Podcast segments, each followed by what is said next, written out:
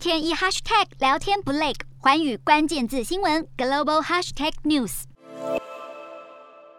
希腊劳工发起为期一天的全国大罢工，大批民众在首都雅典走上街头，游行到国会前示威，抗议持续上涨的物价和不断被压缩的收入，让他们快要活不下去。这场罢工是由代表希腊约两百五十万劳工的两个最大工会号召举行。不少抗议民众表示，现在一个收入只够用半个月，再怎么勒紧裤带，都还是得在电费、房租和房屋贷款之间做抉择。希腊二零一八年才好不容易走出二零零八年的金融危机，但两年后的新冠疫情大流行让全球旅游陷入停摆，重创希腊重要的旅游业。如今能源价格飙涨，又受到制裁俄罗斯带来的影响，一般老百姓实在苦不堪言。为了减轻农民、家庭和企业面对能源价格上涨的负担，希腊政府从去年九月以来，已经花了约三十七亿欧元在相关补助上。今年一月为劳工加薪至少百分之二，并承诺五月一号还会再一次大幅度调薪。但是示威群众认为政府的措施力道不够，不足以改善人民生活。